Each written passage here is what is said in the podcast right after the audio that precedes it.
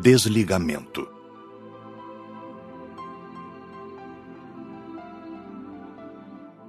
As aulas práticas foram realmente muito importantes. Flor Azul se ajuntou a nós, como sempre, muito simpático e trabalhou bastante. Primeiramente, fomos a hospitais de encarnados da região. Por mais que estudemos, ao ver pessoalmente a tarefa é diferente, por entrar a emoção e às vezes a piedade. Também porque é com a desencarnação que encontramos os amigos ou os inimigos que fizemos quando encarnados. Vimos primeiramente a desencarnação de um senhor que a equipe socorrista veio desligar. Esperavam-no muitos amigos e familiares. Desencarnou tranquilo. Foi bonito. Mas logo em seguida vimos a desencarnação de outro senhor que muitos obsessores aguardavam. Oramos por ele, mas não conseguimos impedir que os obsessores o desligassem e o levassem certamente para o umbral. Dona Isaura aproveitou para elucidar-nos. Estamos aqui para um aprendizado, auxiliando todos os que fizeram jus a uma ajuda dos bons. Não podemos interferir na colheita de ninguém. Esse senhor vibrou com os inferiores e não conosco. A vida toda afinou-se com eles, com esses irmãos das trevas, e só pode ter agora a companhia que ele mesmo escolheu. Ao cometer erros, estamos vibrando com os errados. Este senhor precisa sofrer para aprender. O sofrimento é o remédio de que necessita. Vimos muitas desencarnações. Em hospitais grandes acontecem muitas. Ajudamos os socorristas nos desligamentos de muitos deles. Aonde íamos, nos apresentávamos ao chegar aos responsáveis do local. Fomos sempre bem recebidos e estivemos em muitos hospitais. Desligamentos de crianças são rápidos. Normalmente, quando estão para desencarnar, uma equipe de socorristas já está por perto e sempre são levadas para o socorro. Impressionei-me, porque criança sempre me comove, mas é mais fácil. Não são normalmente tão presas à matéria como os adultos. Depois ficamos de plantão nas rodovias de maior movimento. Nas grandes rodovias, há, em determinados pontos, pequenos postos de socorro. E ao mais simples acidente é acionado um aparelho indicando o local e a gravidade.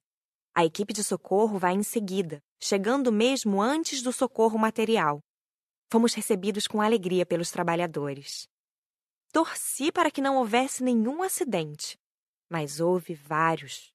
Os postos de socorro nas rodovias estão sempre em contato, e assim, quando acontecia um acidente, logo nos era comunicado e íamos imediatamente para o local. Não é agradável ver pessoas machucadas e com dores. Ajudamos tanto os feridos como os que desencarnaram. O desligamento nos acidentes é às vezes violento, pois o corpo morre e o perispírito se desliga instantaneamente. Levamos muitos espíritos para o posto de socorro da rodovia. Ali recebem os primeiros socorros. Logo depois são levados para outros postos de socorro. Muitas vezes é feito somente o desligamento sem socorrer o espírito. Há desligamentos que demoram pouco tempo. Outros são feitos aos poucos, levando horas. Depois de muitas horas nas rodovias, onde vimos muitos acidentes com mortes e muitos machucados, fomos para o cemitério. Aqui existem muitos apegados ao corpo físico. Nosso trabalho de aprendizagem consiste em ajudar, desligando todos os que pudermos. Eram muitos os que gemiam ao lado dos corpos apodrecendo. Outros dormiam em pesadelos. Os trabalhadores da equipe de socorristas do cemitério vieram nos receber contentes. Bem-vindos os do grupo de estudantes. A presença de vocês nos é muito grata. Sempre que aqui vêm, conseguem ajudar muitos irmãos que não souberam desencarnar e sofrem. Espíritos vagabundos, arruaceiros, gostam de zanzar pelos cemitérios. Mexem com os que sofrem e riem dos que se julgam encarnados. Tivemos recomendações para ignorá-los. Durante nosso trabalho, ficaram nos observando, chegaram a nos ironizar, mas sem se aproximar. No cemitério havia muitos ligados ao corpo morto. São tantos! exclamou Zé. Aposto que vamos conseguir levar a metade para o socorro. Aposto que ficarão somente dez, disse Luiz. Ficam três, eu disse. O grupo é alegre, não se pode abaixar as vibrações com tristezas e piedade sem ajuda. Falamos por brincadeira. Desejávamos que não ficasse nenhum sem socorro. Repito que poderíamos ajudar somente os que pedissem com humildade, sinceridade e os que estavam a fim de socorro, mas não os revoltados, que blasfemavam. Estes são muito necessitados, mas não adianta levá-los para um socorro, porque não aceitam e só trazem problemas para o local para onde são levados. E lá fomos nós, todos animados, tentar conversar com eles. Não é fácil. Nos que dormiam, demos passes, mentalizando nossas forças para ver se conseguíamos despertá-los, acalmá-los e fazer que pensassem em Jesus, em Deus. Três dos que dormiam despertaram apavorados, e assim que os desligamos, saíram correndo. Certamente seriam socorridos mais tarde. Os que gemiam estavam perturbados pela dor e pelo horror de estarem ali. Dávamos o passe e pedíamos que ficassem calmos. Pudemos desligar muitos, socorrendo-os e levando-os ao posto de socorro. Em quase todos os cemitérios há um posto pequeno, para onde os socorristas levam por pouco tempo os socorridos. Alguns repeliam nosso socorro, chegando a nos xingar. Por eles, nada podemos fazer. Para mim, esse trabalho é delicado e admiro os que o fazem. Não é fácil ver muitas tristezas. A vontade que me deu foi de socorrer todos, mas não é possível, e por isso ficaram muitos ali, presos a seus corpos em decomposição. Mas nosso trabalho deu resultado, porque os poucos que socorremos nos encheram de alegria. Admiro os socorristas dos cemitérios. Quase todos moram no pequeno posto, trabalham muito, têm pouca folga e são felizes. Amam o que fazem. Pensei que ia me sujar ao lidar com tantos irmãos sujos, uns até apodrecendo. Falou Luísa com sinceridade. Frederico respondeu: Não, Luísa, nós não nos sujamos. Depois, sabemos plasmar limpeza, limpar-nos pela força da mente. De fato, em sua maioria, os irmãos que sofrem aqui estão sujos, mas devemos ver os irmãos que sofrem e pensar que talvez pudéssemos ser um deles. A sujeira externa não é obstáculo ao socorro. Fomos ver alguns velórios. Sempre uma nuvem cinzenta de tristeza e agonia paira sobre o local.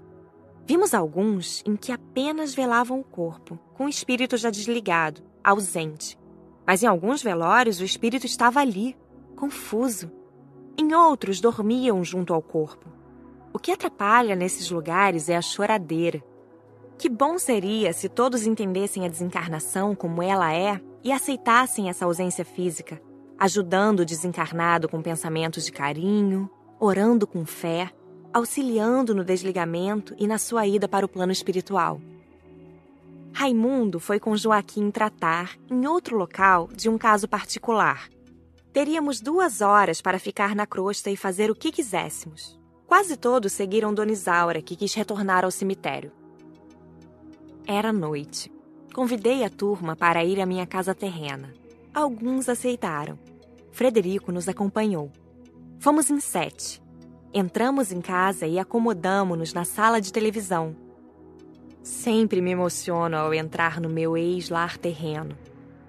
Sentir os fluidos dos familiares, o calor humano, o carinho com que sou lembrada é bem agradável. Começamos a conversar. Meus familiares dormiam. A conversa esquentou. Zé acabou fazendo um barulho físico na televisão. Aquietamos na hora. Meus pais acordaram, vieram ver o que tinha feito o barulho. Não vendo nada, logo voltaram a dormir. Zé, sério, falou dirigindo-se a nós. Respeitem a casa de Patrícia, suas assombrações de meia importância. Foi só risada. Zé costuma dizer que não somos tão pés de chinelo e nem importantes. Somos somente meio. Frederico nos explicou que foi possível fazer o barulho porque havia alguém sensitivo em casa e por estarmos distraídos a conversar. Pediu ao Zé, com delicadeza, que não fizesse mais esse tipo de brincadeiras. Ele entendeu e se desculpou. No horário marcado, pegamos o aeróbus que estava em um posto de socorro e voltamos à colônia. Na aula de conclusão, todos quisemos falar. Os socorristas dos cemitérios foram nossos heróis. Tive vontade de desligar todos os que vi ainda ligados ao corpo morto, disse Terezinha. Será que não poderíamos mesmo ter feito isso? Se tivéssemos desligado todos, não teríamos agido com sabedoria. Respondeu Dona Isaura. Quando fazemos algo prematuramente, resulta quase sempre em prejuízo ao socorrido. Todos os doentes necessitam da medicação certa. Vimos também familiares desligando entes queridos, sem a presença dos socorristas. Não pensei que isso fosse possível. Falou Marcela. Vocês agora sabem, e quem sabe pode fazer, desde que tenha permissão. Vocês viram familiares desligarem seus entes queridos, mas somente os que já podiam ser socorridos. Os outros, ou seja, os que não têm merecimento, os familiares não podem socorrer. Vimos também os obsessores desligarem aquele senhor. Pensei que só os bons soubessem. Disse Luiz. Saber não é privilégio só das pessoas boas. Os maus sabem isso e muito mais coisas. Desligam, sim, e fazem isso com companheiros e com os que odeiam. Espíritos maus podem fazer desencarnar uma pessoa? Ivo indagou. Não, nem os maus nem os bons. Só podem desligar. E desligam quando o corpo já está morto. A morte do corpo segue a lei natural.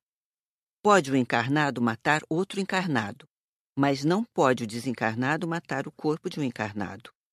Tanto os bons quanto os maus têm que esperar o corpo físico morrer para desligar o perispírito. Já desencarnamos tantas vezes e cada vez nos parece algo fenomenal. Por que isso? Glória indagou. Falta de educação sobre a desencarnação, falta de entendimento certo, entre os encarnados, é o Espiritismo que dá a compreensão da desencarnação. Também nem sempre se vive encarnado como se deve, com a consciência tranquila.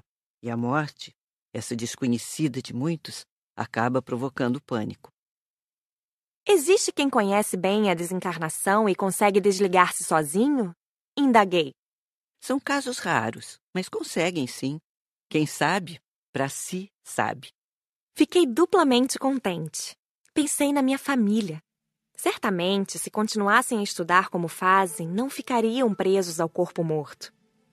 E depois, agora eu sabia. Aprendi para ajudar. A desencarnação foi realmente um assunto interessante.